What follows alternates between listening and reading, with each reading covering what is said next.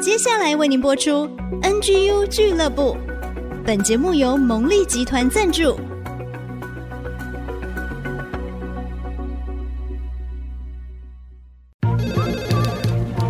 分享职场经验，找寻支持力量。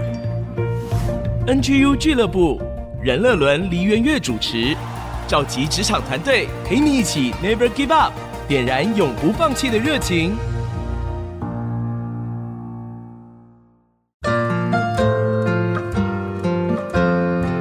亲爱的朋友们，您好，欢迎收听 NGO 俱乐部，我是乐伦。其实，在去年底啊。我知道要接这个节目的时候呢，当时脑海中闪过的第一位来宾，就是我今天特别邀请他来到现场的。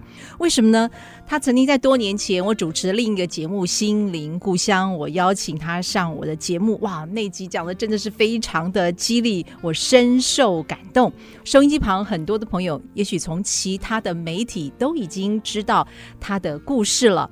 他曾经数度被退学，二十二岁呢还在念高中，年过三十打工月入不到二十二 K，也曾经卡债缠身。但是现在是企业界非常抢手的管理讲师，全球 Number One 教育学院的心理硕士，也获外交部、英国 BBC 的报道。目前是 Yellow Corner 台湾区的执行长，也是周介顾问有限公司的总经理。欢迎程大洲执行长，大洲你好，是乐仁姐好，听众朋友大家好。很高兴又来到 IC 之音，是 哎、欸，我的荣幸哎、欸，真的，当初一想到 Never Give Up，、嗯、有谁像大周一样呢？我觉得你就是 Never Give Up 最棒的一个代言人了。真的，真的，常常自己都会在挫折的时候哦，都会想说要不要放弃，好像比较容易，但是其实没有哎、欸，放弃其实没有比较容易。嗯，很多人觉得说放弃好像就不做比较容易，没有，你人生就往下。我印象很深刻哈，我会常常讲说自己要能够去不放弃。嗯，是有一次呢，我去爬，那那时候在教会的时候去攀岩。嗯，因为刚刚不是讲到我很不会念书啊，不爱念书嘛，对不对？真的很不会念书，小时候的事儿了。是，但是我那时候真正的翻转是来到教会。哦，那我们那个牧师很会念书嘛，他自己是建中、台大毕业生。哦，所以那时候我就觉得说，哇，被他故事激励到很多。有时候我们去攀岩。嗯。那你知道攀岩呢？其实你要爬那个山哦，其实非常的不容易。而且攀岩不是说像我们就是只是走山而已，它是要真的手要去抓那个，就是我们讲说那个手都不能带什么特别的东西。是，你要去爬那个山坡。嗯哼哼。那你当然也在很多听众朋友可能知道说，在那种运动中心，你有那种岩块啊，就是那种可以抓的，对不对？那个容易。但真的你要去爬那种真正的岩的时候，很挑战。怎么说呢？就是你在爬的时候，如果你 hold 住，一直停在那个地方的时候，你其实很累。最后你就会想要放弃，嗯，那就会往下掉。可是如果你一鼓作气，就是说我知道我有个山峰要在那个地方，所以你一鼓作气，中间就算休息一下，你就告诉你自己一定要往上爬，你就会上去。但是如果你只要休息一下哦，你没有那个动力，就像跑马拉松。嗯，我不知道有有有没有听众朋友跑过马拉松？你跑到一半的时候，你常常会问你自己说：你干嘛要来跑？很多人是这样哎、欸，跑到一半的时候就要问自己说干嘛没事这样子，对，所以你开始走，你一旦开始走了以后，你就很难跑完呀。所以你从头到尾就是告诉自己，就算慢也不要走，是，就算慢还是要慢慢跑。然后，对，我就是坚持这样的信念，告诉我自己，虽然一开始起跑点比人家晚，不太会念书。嗯可是呢，被牧师激励，被弟兄姐妹激励，我觉得说，其实我真的原来是可以的呀。Yeah. 所以刚刚讲到说去国外念书，那时候很不会念书，到能够毕业，我自己真的是感谢主。是是是，那时候我就很好奇了哈，嗯、因为你看你高中的时候就念了好几所，对不对？对，那我不晓得念专科，那后来你出社会工作呢，嗯、顺不顺利？因为刚开始出社会的时候，我那个时候。学历只有高中毕业，所以高中毕业呢，其实在我那个年代，大概二三十年前，其实也不容易。是因为啊，虽然大学生没有那么多，可是毕竟高中毕业生也不是有名的高中，你不是说建中、北一女，你不想念大学那种，对不对？我们是那种很尾巴的学校。那那个时候呢，出来找工作的时候，就发现，哎呀，怎么正规的工作找不太到？那你只能做什么？保险、直销。然后那时候还卖了免治马桶跟凝固塔，免治马桶现在是很不错的，可是以前根本就没有人要买。对，我要讲了那个洗屁屁，没有人想说你在讲什么东西。是，那卖凝固塔更惨了。对，说反正你迟早要用到，别别给我滚出去。人家觉得你触霉头。真的，所以我觉得那时候找工作也不容易。之外呢，只能找业务的工作。嗯哼。可是那时候我自己也蛮幸运，就是说在做业务的时候呢，刚好都会想要上一些课。你知道很多的业务保险，他们可能都会开很多的课。那时候就有机会去上一些潜能开发或者自我激励。我就觉得说，哎，我应该也没有那么笨。可是为什么我念成这样？嗯，我就始终不懂。而且以前的老师也说，大周你就是没办法念书，你就是不行啊，你这样。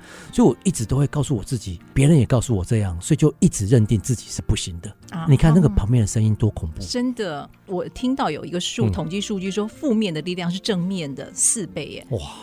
所以你看，你听了那么多负面的一些，你不行啦，你不可能啦，对，所以你很难说服自己我是可以的。是，所以我后来做心理学的时候，我就找正向心理发展。对呀、啊，最佳代表嘛，对不对？真的，真的，真的。呃、那后来你到英国读书，那也从英国伦敦大学教育研究院毕业，那也是全球排名非常前面、很 top 的学校。那毕业之后找工作是不是比较顺遂了呢？先讲回来，到那个时候念书哈，基本上我觉得要念进去这种顶尖的学院就不容易，毕业也很不容易。我们在啊，伦敦大学在全球排名大概是排名第七名，前面就是牛津、剑桥、哈佛嘛，然后接下来就就什么那个丹佛啦、MIT，那我们就是第七名。那基本上要进到这样的学校，你什么 GPA 啦或 GRE 啊，什么几乎都要满分。所以我那时候就觉得说，哇，神让我进到这里，然后我在念书的过程里面也发现压力很大，因为心理所。你不只要英文要好，你要懂很多脑神经科学的东西，啊、所以你要毕业也不是随便混就可以毕业，根本不可能，对不对？对，那么多的科你要背，你要念，然后你还有那么多的啊论文要交，所以我那时候真心的觉得说，哇，上帝，你带领我来这个地方，如果你要我毕业，我真的不能对不起你，也不能对不起我太太。嗯、我那时候还太太陪我一起去，是，所以一直祷告，一直念书，我甚至每一天七点就进图书馆。晚上七点才离开，所以我觉得那个时候开始有了自己很强烈的正能量，告诉我自己真的做得到的时候。然后毕业证书的那一天，我跟我太太在伦敦的，就是山上，我们真的是跪下来祷告主，然后呢就开始想说，哇，神都让我毕业了，那我相信他带我来这个地方。当初想要念心理系、心理所，就是因为我很想要帮别人。嗯哼，因为我们那时候教会很多弟兄姐妹都有忧郁症啊，甚至自杀的问题。嗯，你想要赚钱哦，就去念 IT 啦，去念金融啦，没有人来念什么心理社工啦。是，真的那是大爱来的。所以我就觉得毕业那时候找工作，哦，我觉得顺多了。因为毕竟你拿了顶尖大学的学历，而且你的英文真的从啊、呃，我以前啊、呃，可能有些听众朋友知道，我以前的英文是 This is a book。我们谁不是呢？从那个阶段来的嘛。然后后来到我可以帮教会，有时候啊外国人来，我可以帮他们做即时口译，现场口译。嗯，对他们都会觉得说，哇，Joseph，你真的改变非常的多，我真的是感谢主。但是那个时候最重要的事情是，我觉得，哎，我就有个信念，觉得说，哎，如果今天我可以毕业。那上帝又要我走这条路，一定是要帮别人那么多，嗯、所以我那时候祷告说：“哎，我可以做些什么？”那时候刚好在英国伦敦，嗯，然后我也很幸运，因为嗯，那个时候就找了很多工作嘛，每一个工作都有机会。啊、其实那个找工作有些 paper 的。嗯、我那时候在英国，因为我们是个华人，而且我们也很希望找到心理相关的工作。是。基本上很多的时候，心理治疗啊，你可能是要有哈、啊，可能了解人的背景啊，或者是了解这个文化，对不对？嗯。所以我那个时候就真的下了很多的苦功，就是想要了解啊，我要去找了公司，然后还有谁会 interview 我，这很难想象哦。对。我现在 interview 那么多的年轻的朋友，嗯、我发现不要说 interview 的人是谁了，他们有时候甚至来我们公司 interview 的时候，还对公司都不熟哎。你知道现在很多没有做功课，没有做功课。然后呢，再问他说：“你了解多少？”他们说：“啊，不好意思，因为有些 interview，所以没有特别做功课。”可是不对，你对于这个我们讲的面试官来讲，你就是一个完全新的人。你对他来讲，或对我来讲，或是你对于这个新鲜人来讲，他其实面对了我们讲 interview 的那个面试官，你要把你全新的一百去奉献上。你不太可能说：“哦，我因为要 interview 五家。”所以我五家我都随便准备。对于面试官来讲，你就是全新要来这个地方面试的嘛，对不对？而且我也花时间跟你面试。所以我那时候不只是工作医院，或者是我的工作职任，就是那个 job description，我背的非常的熟之外，我甚至上他们的网网站去看，说有可能是谁会 interview 我，我把这几个名字都背起来。用心哎。真的，我把它背起来之外呢，所以聊的过程里面，我都会跟他们讲说：“哎，我其实看过你，我知道你讲讲些什么，做过些什么。”第一印象超加分的。心理学我们讲首因效应，是就是第一印象，你一定要让人家觉得说：“哇，你有做功课。”哎，对，那很多人没有做功课，连公司都不知道这个 interview 是谁都没有功，对啊，都不知道这面试官了哈。是啊，所以我就说，哎，这个对我来讲加了很多分。是，所以也是少数在这个西方人的世界里面，我身为一个华人，能够 interview 很顺利的。那当然有些笑话啦，就是好比说啊，我那时候介绍我是 Joseph 的时候啊，我 come from Taiwan 啊，或者很多人说，哎，我知道台湾，可是他们都以为是 Thai Thai food Thailand，对对对，现在好多了，因为我们跟中国的关系是。可是呢，哎，那个时候我都会特别讲。啊，我们不是 Thailand，it's not Thai food，对，from Taiwan。所以其实基本上他们就有很多的印象，我印印象很深刻。我毕业找了第一份工作，那个面试官后来我去上班的时候，我就问他说：“Claire，你当初为什么要用我？”嗯，他就说：“其实老实老实跟你讲，我们有很多 candidates，但是 we just can't get rid of you。”我是说什什么意思？他说：“因为我们的脑里面就一直想到你呀。”嗯。就想到你是台湾，你是泰，你是 Joseph，是不？就是他们会觉得我很做了很多的功课，是。所以几个面试官就觉得说，嗯，与其用别人，虽然他们都一样的背景，有些人可能英文都比我流利，因为他们英国人，呀、嗯，可他们就觉得说，哎、欸，值得给我机会，因为我是个认认真用心的人，真的。所以我不知道听众朋友你在 interview 的时候会不会这样子试试看呢？其实说到这儿，大周你知道吗？在多年前，我们第一次见面的时候，嗯、是你就让我印象深刻。那时候呢，你一进我们的电台，嗯、看到对乐伦，原来你以前是伯恩崔西的训练师啊！那时候我就超感动的，嗯，因为呢，我们访问来宾都是主持人要做功课，做来宾的功课，对不对？嗯、他以往的这个经历啦，对，巴拉等等，哇！我第一次碰到是我的来宾做功课来认识主持人。是完全可以印证，所以大周所言不假。也因为你这份用心认真的态度，嗯、莫怪乎面试官对你印象深刻。嗯、不用你用谁呀？说到这儿，我们先休息一下了，好，稍后再回到 NGO 俱乐部。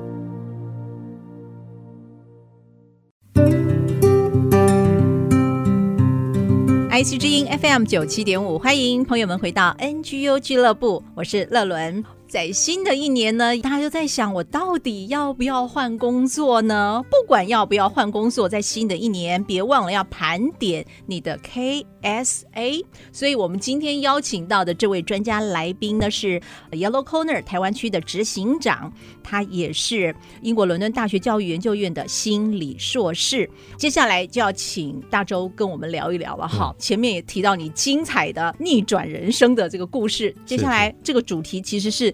你提出来，我觉得真的好棒哦！我们要盘点一下自己的 KSA 喽，嗯、所以一开始先跟听众朋友说明一下，这个 KSA 分别代表什么呢？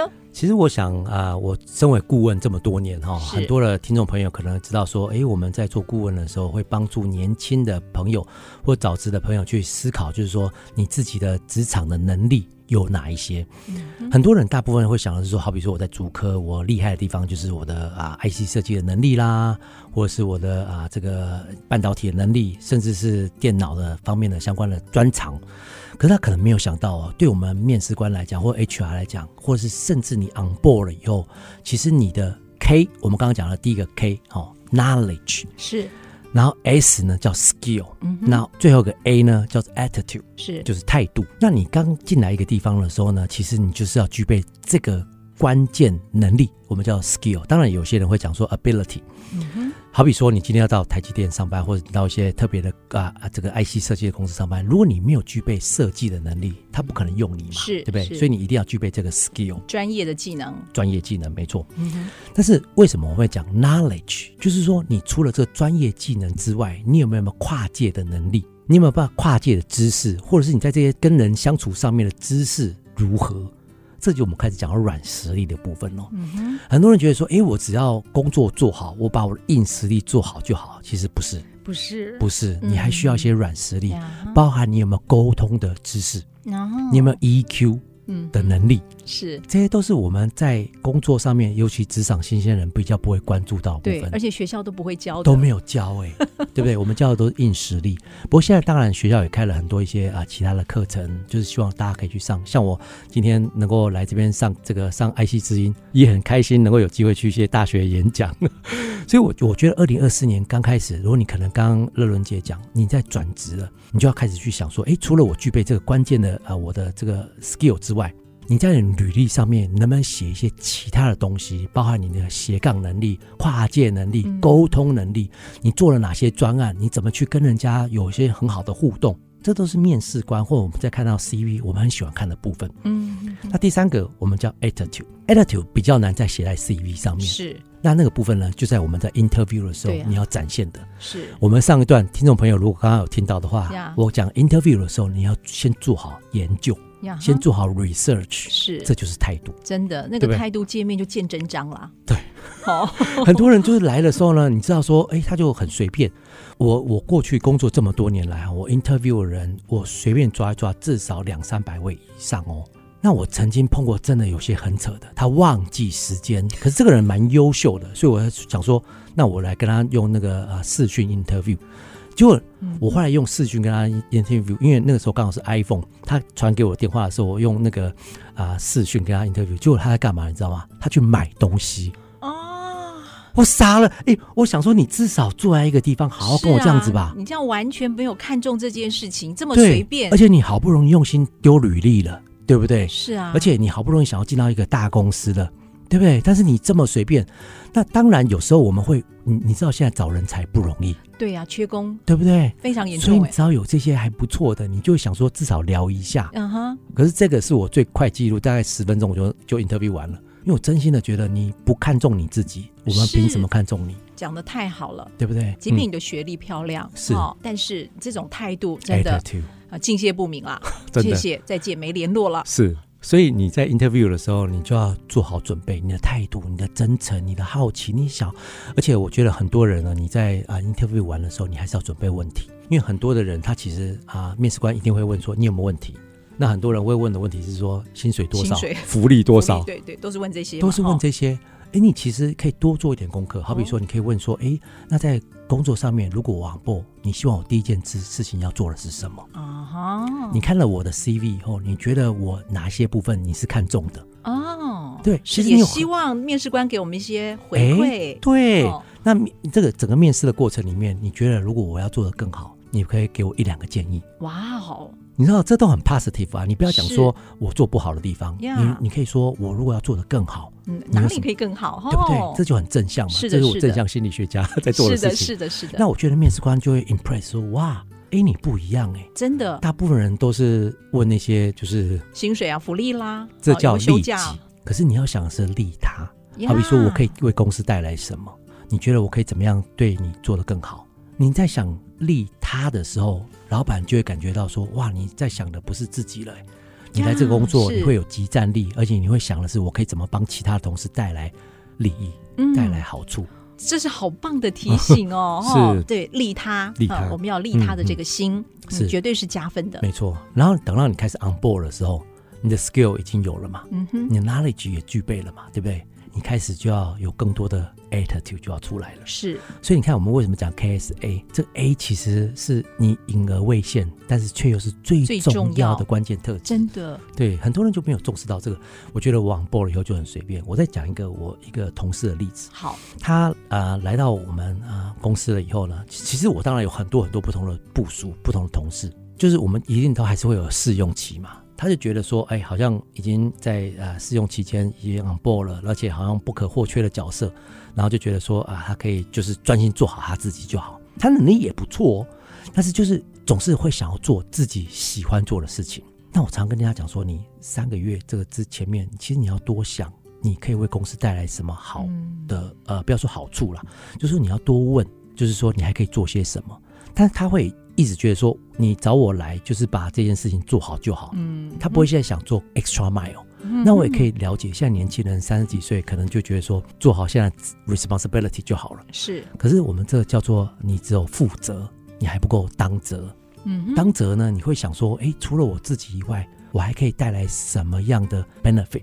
我还可以怎么样再去把其他事情做得更好？那那个时候前面三个月，我们刚刚讲到首因效应，就第一印象，你知道很好玩呢、哦。我不知道听众朋友，如果你自己是主管的话，我想哈、哦，你在前面用这三个呃，就是三个月的时候呢，你可能会看到有些人非常认真，很积极，所以你就觉得说，哎，这个人是个认真的人。之后他犯一点点小错，你都会觉得说，哎，这个人他是个认真的人，因为你一开始的印象就觉得他是个认真的人。可是你看到，如果你是三个月，你都很随便。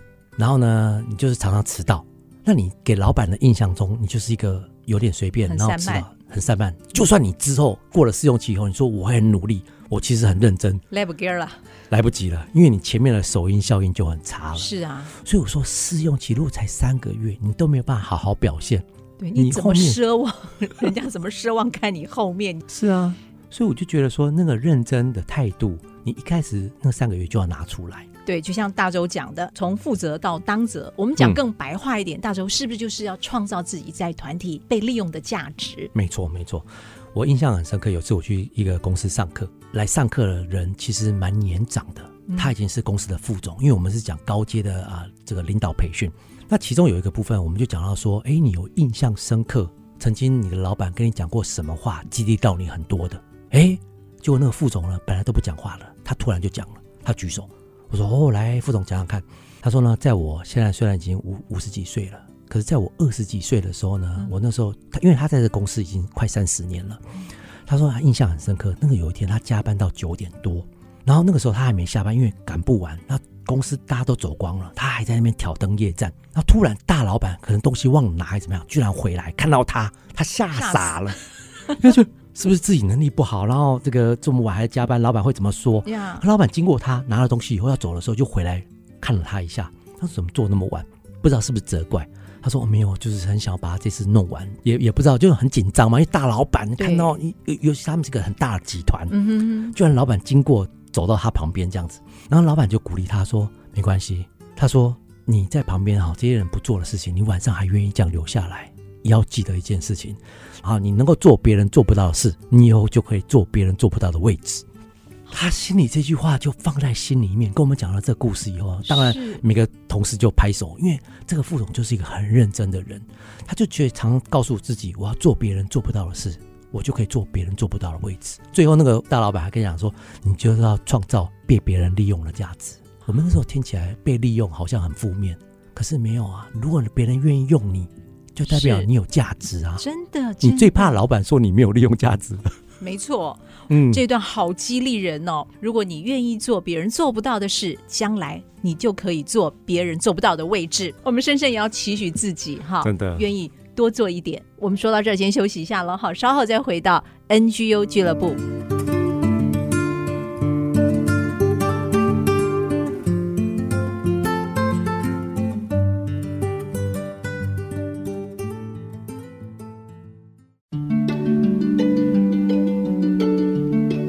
爱之音 FM 九七点五，听众朋友收听的是每个礼拜一晚上七点钟播出的 NGU 俱乐部，我是乐伦。我们今天邀请到的来宾是 Yellow Corner 台湾区的执行长程大洲执行长。在新的一年，不管有没有转职的打算呢，我们都一块儿来盘点一下自己的 KSA。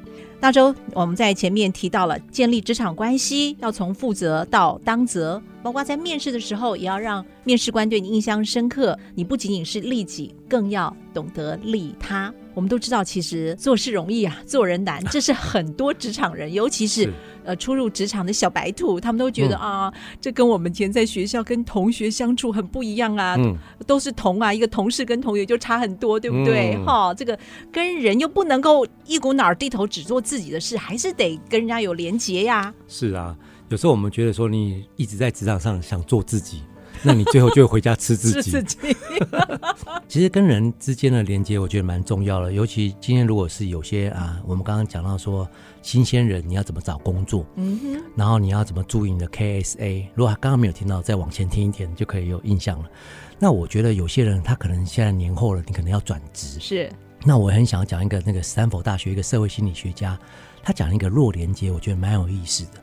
因为很多人觉得说，哎，什么是弱连接？有弱就一定有强喽。对，所谓的强连接呢，就是我们跟亲朋好友之间的连接。嗯，哦，你的爸爸妈妈、你的亲朋好友，这种都是所谓很了解你的，叫做强连接。嗯哼，除了你亲朋好友之外，扩散两圈到三圈之外的，我们叫弱连接。哦，那这些你不要小看这些弱连接哦，因为这些弱连接有可能会成为你在职场上面要转职很重要的注意跟帮手。哦前阵子有一本书啊，叫《被赏识的艺术》，呃，英文叫 Sponsor。它整个讲的过程里面，就是你怎么样找到好的 Sponsor，让你在工作上面更容易找到下一步。嗯，我自己工作啊，其实啊，快三十年的时间，其实我常常啊，不要说换工作了，就是有机会被人家挖角或或再往上爬升，其实很多的关系都来自于弱连接，很神奇哈。嗯，我跟你讲一个很特别的一个故事。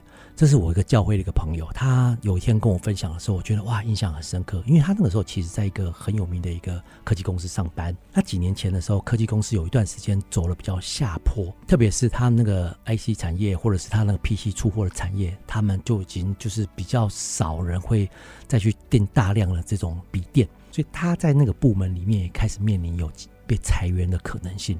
但是他因为有房贷，有孩子还小，他负担了很大的经济压力。他那时候就很挫折，常会跟大家分享说他不知道该怎么办。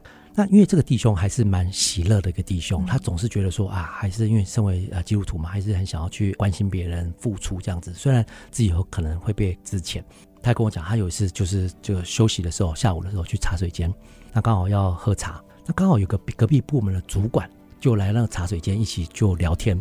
他其实也没有聊天，他只是随口问一下，就说：“哎，问这个主管说，哎，你最近怎么样啊？”嗯、那主管说：“啊，也不是太好，因为知道公司最近要裁员的事情，所以蛮麻烦的。”然后我那个朋友就说：“啊，那朋友叫 Johnny，那 Johnny 呢就说：啊，对啊，我也我也是啊，不知道啊，接下来要何去何从，我可能也是这个被裁员的名单之一。”嗯，那那那个主管就说：“哦，是哦，那你你做了 exactly 是做什么？”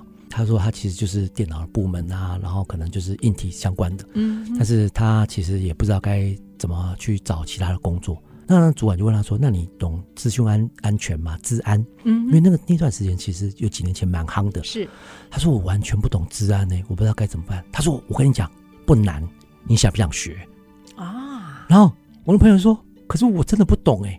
他说你看有没有机会去上些课，然后我有机会的话，我来帮你一些。”因为他这样子问候那个主管，那个主管其实啊、呃，那个时候刚好就是觉得都没有人理他，然后他的部门可能有缺一些人，他就真的去上了一些治安的课，然后后来在公司开始要做 redundancy 的时候，就是裁员的时候，那部门的主管居然挺他说，我要把他留下来，他可以转调到我的部门。哇，Johnny 呢，后来在跟我们分享这故事的时候，我心里是觉得好震撼哦。想不到你只是在茶水间的随口问候而已耶！真的，这个我也把它写在我的书里面。哦，因为我真心的觉得，有时很多的时候，我们就是只顾自己的事情。你在你的世界里面，你不会去想到你的旁边有无限的可能性。所以这个就是属于我们在讲职场上面的弱弱连接。对，我以前呢要去中国大陆上班之前，其实呢那时候我在公司里面，我们公司的人也很多。但是刚刚我有个其他部门的主管，我我知道她是一个蛮优秀的女生，她曾经是当过亚马逊非常高阶的主管。那那个女生要离职的换工作的时候呢，有一天我就打个电话给她，问候她说啊、呃，其实就是关心嘛，说哎你最近都好吗？因为啊、呃，我我知道很多人离职都不会再去关心别人，可是我们这种很很很想关心别人，就想问候一下你离职了，那你状况怎么样？嗯、因为她当初离职的时候可能也不是啊、呃、太好的状况，我还是想要关心她一下。她说哎大周，你可以。讲话吗？我说啊，可以啊。他说你现在在公司吗？我说对。他说那你下班 call 我。我下班 call 我以后呢，他就跟我讲说，哎，他现在的公司怎么样怎么样？然后问我说有没有兴趣哦，跟他去中国闯一闯。你真的很难想象，乐伦是，可是有时候你只是出于关心别人，我完全压根没有想到说，其实你会发现我们这些弱人节，其实我们都不是带了利益去着想的。是的，我们真的是想要关心别人，我们只是想要付出。嗯哼，想不到你知道那种。上帝就开你一条路，是动机很纯粹，很纯粹，就是关心他人，真的，就没想到就创造了新的契机。是，所以我真心的觉得，有时候我们在做事情，很多人都很会啊、呃，就是以利益为导向。可是我觉得那那个啊、呃，在职场上面，我有时候我会讲哦，就是你同事一阵子啊，但是。朋友一辈子呀，真的，对不对？你来这边，你不要公司的同事之间的关系都搞坏。其实很多的时候，你常常想，其实跟人的关系，你真的一辈子。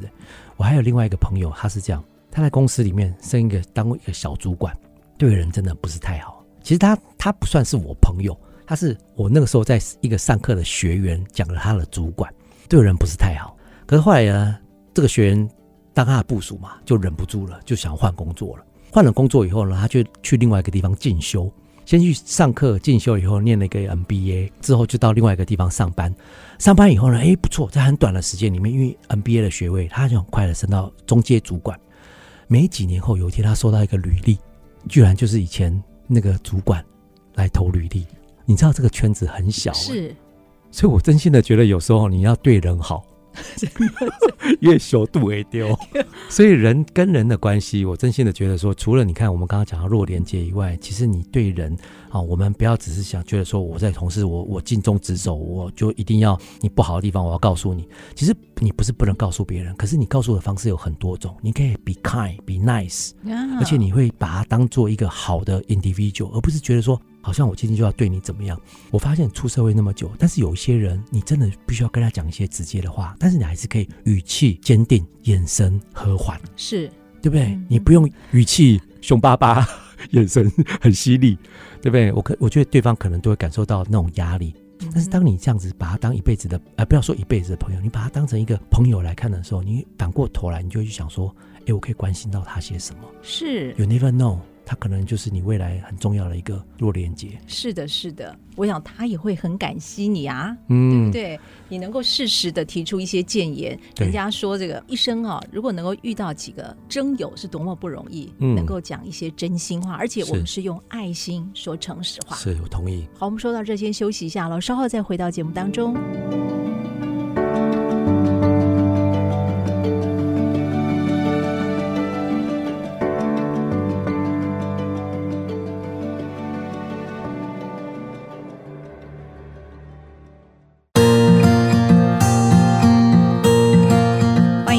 继续收听由乐伦主持的 NGU 俱乐部。今天的来宾是 Yellow Corner 的台湾区执行长陈大洲，继续跟我们谈，就是在人际关系上面。我们刚刚讲了，你在职场创造自己被利用的价值，从负责到当责。但现在大洲，你知道吗？我们这个同侪关系慢慢经营，因为可以常常接触啊，业务的往来哈。对于往上的主管呢、啊，老板这个向上沟通哈，有很多。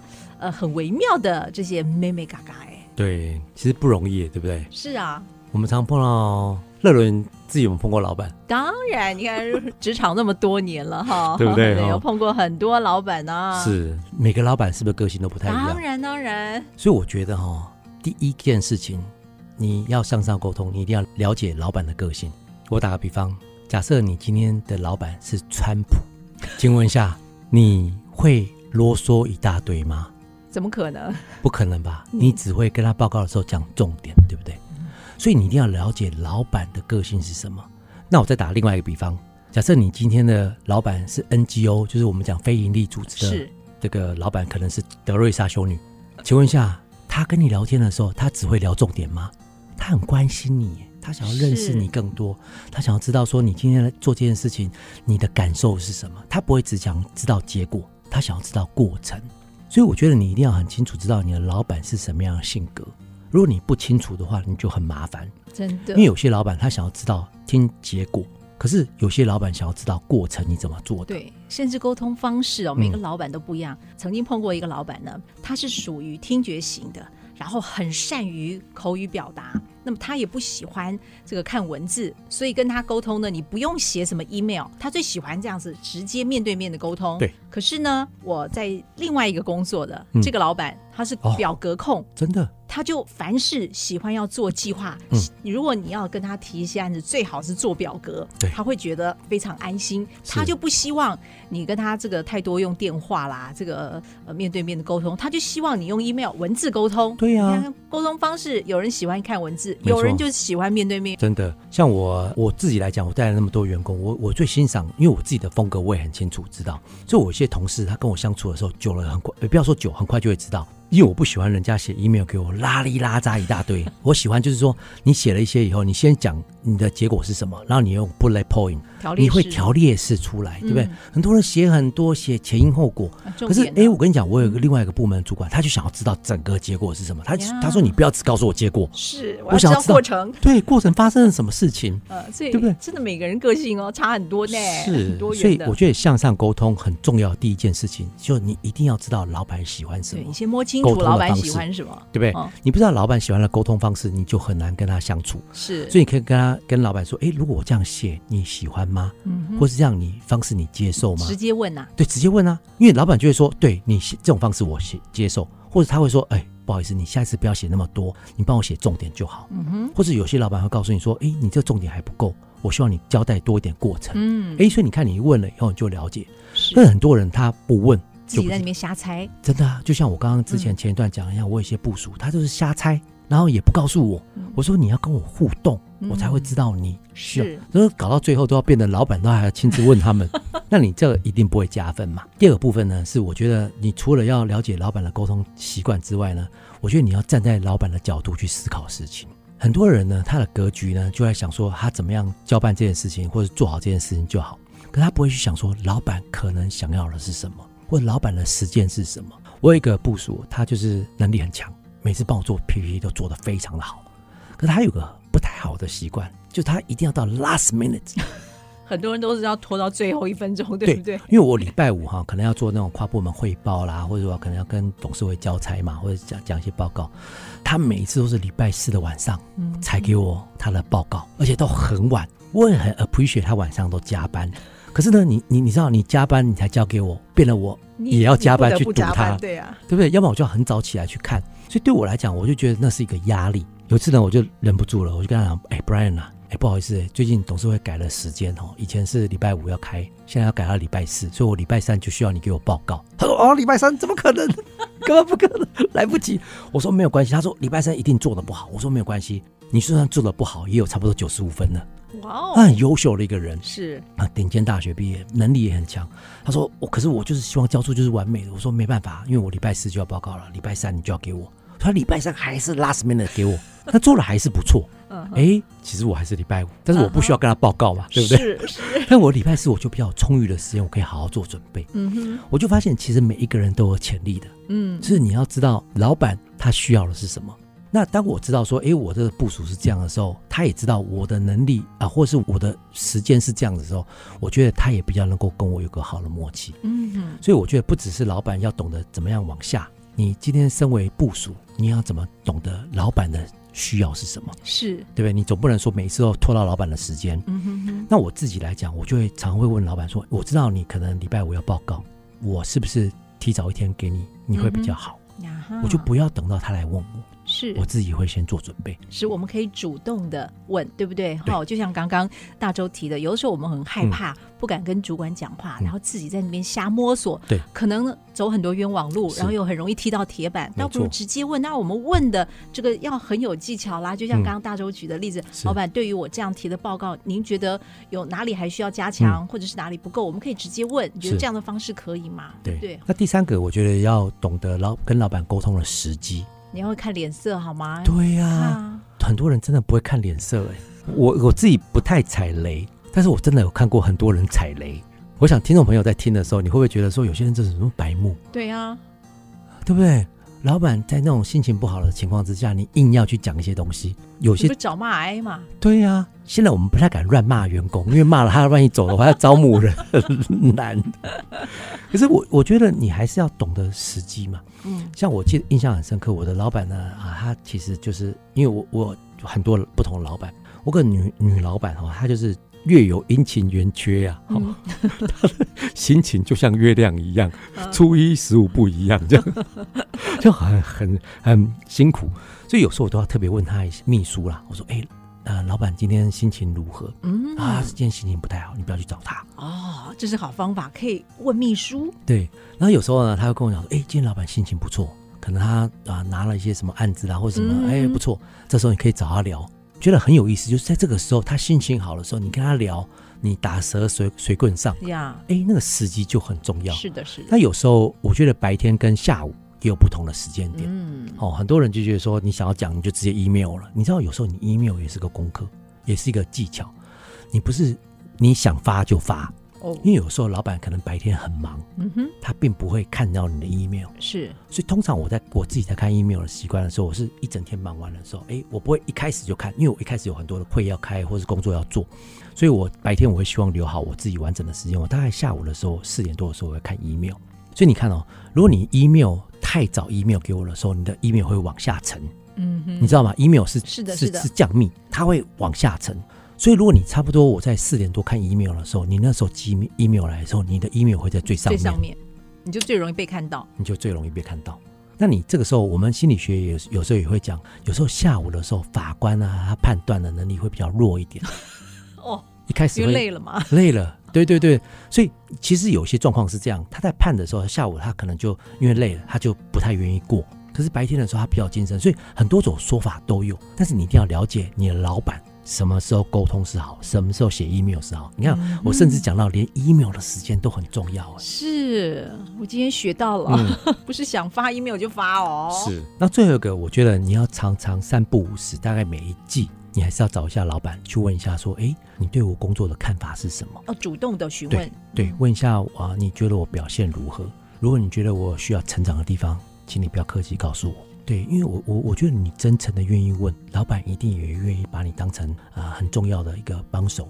那你一定要创造让老板觉得你是值得的价值。是，我们刚刚讲，除了被利用的价值以外，他会觉得你是值得可以去托付或值得给你任务的的一个价值。是我以前在英国工作的时候，我常常会问老板说：“哎。”除了这个部分以外，有没有什么我可以帮你 extra 做的？哇！Wow. 所以我就我我记得那时候老板我在零售业，嗯、老板就开始教我，哎，说你可以帮我试试看，哎，写一些 rota，或是做一些电脑的一些东西。那当他休假的时候，他是需要职务代理人的时候，他第一个就想到我。嗯哼。所以他他往上升的时候，第一个就把我也往上提提了。嗯、对，我觉得这个很重要哎，就是你常常会问老板说，我还可以帮你多做些什么？哇，很多人就是很怕，嗯，他怕问了以后会不会有更多的事情？是，其实不见得，有很多老板会觉得说，哎，你已经很努力了，没关系，今天就这样就好了。嗯哼哼。可是因为你越怕，你越不敢去负更多的责任，我怎么把更多的责任交给你呢？是，五个人里面或十个人里面有一个人，他很想要愿意多学习、多成长。请问一下，你如果是老板，你会给那九个人机会，还是给这个人机会？对不对？对。所以你看，那个以前的韦小宝，或者很多这些红顶商人，他很懂得怎么样去跟皇上打好交情，就是你很懂得摸清老板喜好，摸清沟通时间，还要多跟老板说啊、可以为你多做些什么。我觉得你真的就会在这个啊，在新的一年开始。你的向上沟通会进步非常的多。是，我觉得今天好补哦。嗯、你看，在新的年度，大周就跟我们分享了怎么盘点自己的 KSA。其实你看，像我们刚刚花了绝大多数的时间谈沟通，嗯、这也就是呼应到了大周所提到的，其实 A 的部分、嗯、attitude，我们的态度永远占了百分之八十五。你成功的关键就是百分之八十五决定我们的态度。嗯、其实沟通不也是吗？是啊，所以我们在培训常会教人家，就是啊。向上沟通也好啦，或者是跨部门沟通也好，或者是怎么做一个教练式领导。因为我真的发现说，哎，你都已经有那个我们叫所谓的 S 了，已经有 skill 了，然后你也有 knowledge 了，你现在就是要强化你的软实力。是的，是的，把你的软实力也加强，你的沟通顺畅。你往上也好，往下也好，请问一下，不生你生谁？是这样，工作起来也快乐呀，是对不对？我们一天二十四小时，嗯、最多时间待的地方就是公司啊，怎么能不跟我们周围这些人搞好关系呢？啊、相处起来愉快呀，是心情也会好，对不对？对。好，我想在节目尾声，是不是也要请大周对我们的职场新鲜人说一两句话呢？嗯、今天如果你是职场新鲜人哈，我真的很希望你可以去多想想啊，利他主义。因为我们常常在很多地方上课，常常大家都在讲，我们最大的问题就是本位主义，你只会想自己，不会想到别人。但是当你可以开始做一个付出的人，做一个利他的人，我觉得对职场新鲜的人蛮重要的。是。那我们今天也有聊到，你如果今天已经是啊职场啊可能要转职四五十岁的人，那我觉得你不要放弃任何学习的机会，或是任何有机会跟人家交流沟通的机会。因为我们今天讲弱连接，这斯坦福大学的这个教授，我我觉得他提出这个理论是很有道理的。因为你会发现，你现在回头想起来，很多愿意帮你的人，不是你的亲朋好友，其实都是你的弱连接。他觉得说，诶，我听过你这个人不错，我知道你这个人风评好，所以当他有机会跟你碰到的时候，他就愿意拉你一把。所以我觉得我们不要只关在自己的小世界里面，诶，多看一些书，或甚至去上一些课。我自己曾经就有一个案例，就是呃，我自己的这个工作机会，就是我去上一个啊、呃、那种表演的课，然后呢，我一个呃跟我一起同戏演的那个女生，帮我介绍了很多案子。哦，你真的很难想象，是，就是每一个人可能都是你未来的贵人，真的。所以当你去这样想的时候，你就会更 appreciate 你在生命中神把每一个人放在你生命中的旁边的这些人。你就不会觉得说，我今天来这边好无聊，或者是我今天在上班只是领一份工作而已。你会更 appreciate 每一件事情的发生，都是上帝给你最好的祝福。真的，今天非常谢谢我们大周的分享，嗯，期许自己要成为一个利他的人。谢谢乐伦，谢谢谢谢大洲，谢谢听众朋友，希望今天可以鼓励到大家。人生赢家，人生赢家不一样的定义，找到你的第一与唯一。孔毅老师讲过一个草船借箭的例子。一九九一年，他担任 Motorola 的 FS RAM 事业部全球总经理，与市占率领先的日本、韩国企业差距很大，年度亏损高达三千万美金。当时市场的主流是大型电脑，个人电脑刚刚萌芽，并不被看好。不过呢，个人电脑需要快取记忆体，于是生产个人电脑的公司。开始向 Motorola 的事业部做接触，经过评估，孔毅决定要把握快取记忆体的商机，但是他得借助外力，因为日本、韩国企业是相关领域的领先者，他必须让个人电脑公司相信日韩也会投入生产快取记忆体，而且接受 Motorola 提出的规格，才能成功。这就是草船借箭。人生赢家，我们下次见。以上 NGU 俱乐部由蒙利集团赞助播出。